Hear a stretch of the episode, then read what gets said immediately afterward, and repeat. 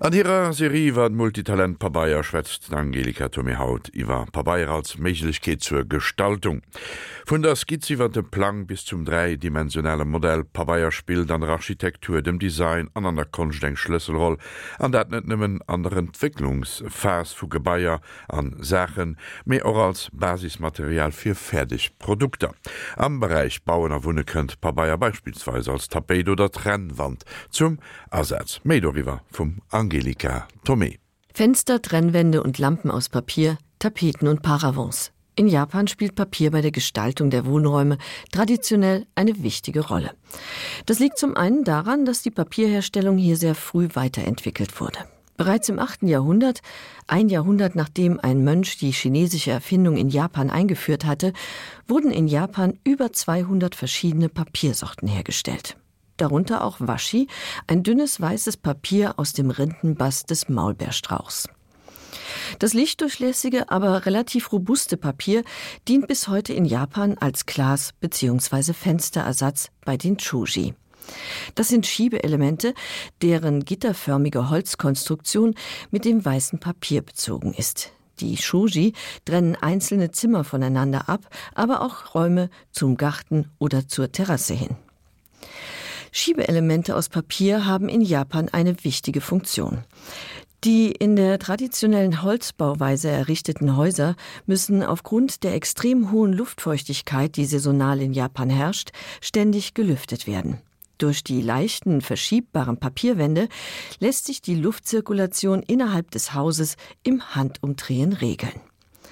Räume wie Schlafzimmer oder Bad, aber auch Wandschränke werden mit Fusuma genannten Schiebetüren geschlossen.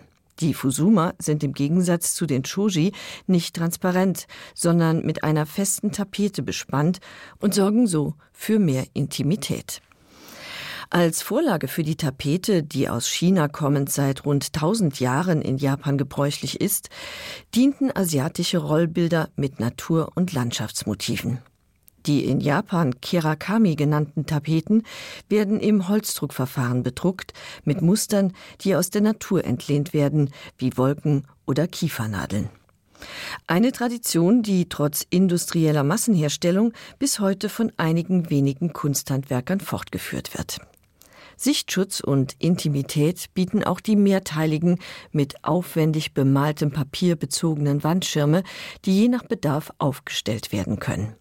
In Japan sind Wandschirme viel in Gebrauch, in Restaurants und Wohnräumen oder in ihrer trivialisierten Form in öffentlichen Gebäuden. Besonders alte und schöne Exemplare werden in Museen ausgestellt. Der Paravent hielt im 17. Jahrhundert Einzug im Westen und erfreute sich insbesondere in Frankreich lange großer Beliebtheit. Kurz zuvor fanden auch die ersten Tapeten ihren Weg von Ostasien nach Europa und lösten helle Begeisterung in den Adelskreisen aus, die ihre Räume bislang mit kostbaren Wandteppichen und goldbedrucktem Leder dekoriert und wohnlich gemacht hatten. Handbemalte chinesische Tapeten galten bald als Inbegriff des Luxus. Bereits Ende des 16. Jahrhunderts eiferten die ersten europäischen Papiertapetenmacher per Hand- und Holzdruck den asiatischen Vorbildern nach. Tapeten mit exotischen Motiven und fernöstlichen Szenerien waren im 18. Jahrhundert in adligen und großbürgerlichen Häusern weit verbreitet. Die kleinformatigen Tapeten wurden wie Bilder aufgehängt oder auf die Wand geklebt. Die Papierherstellung und Verarbeitung steckte noch in den Kinderschuhen, aber sie entwickelte sich langsam und beharrlich weiter. Ab Ende des 18. Jahrhunderts wurden erstmals zusammengeleimte Papierbahnen mit Kupferwalzen bedruckt. Damals waren vor allem symmetrische Muster angesagt. Kurz darauf kamen Panoramatapeten in Mode, die aus bis zu 32 unterschiedlich bedruckten Bahnen zusammengesetzt wurden und Städte, Landschaften und Kriegsschauplätze zeigten. Die Tapete, wie wir sie heute kennen, wurde erst möglich, als man größere Papierformate herstellen und bedrucken konnte. Die erste Maschine, die bis zu 15 Meter lange Papierbahnen produzierte, wurde um 1800 von einem französischen Papiermacher erfunden.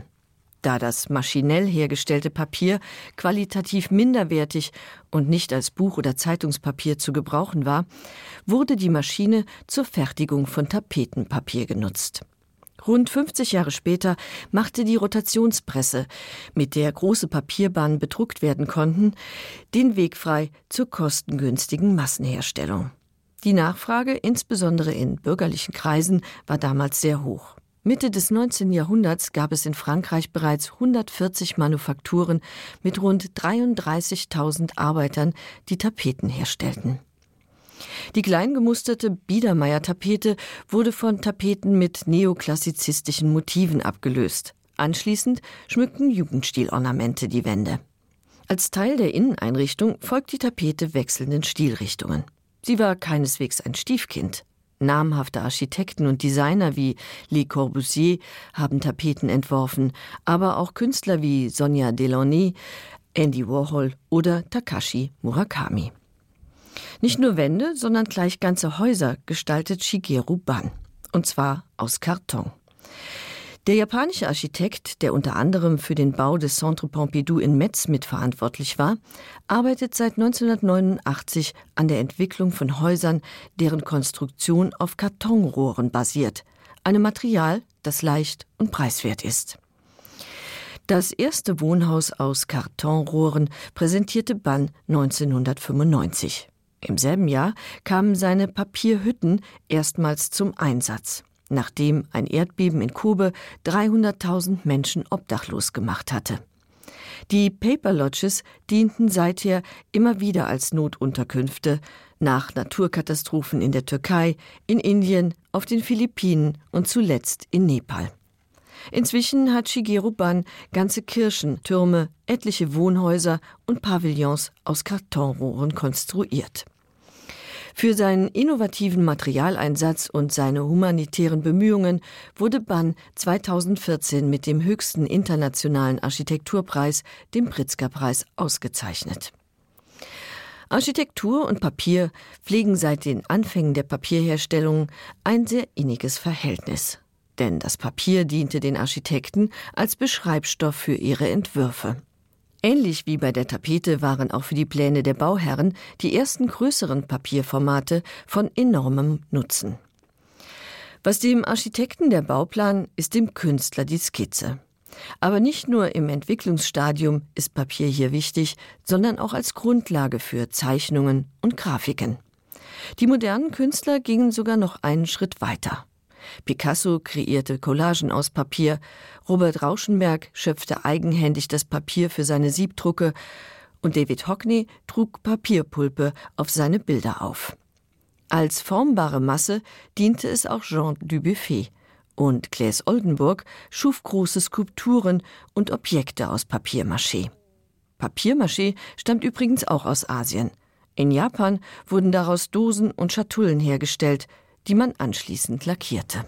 An dat war op Angelika Tomé Matira Serie iwwer Multitalent Pabaier.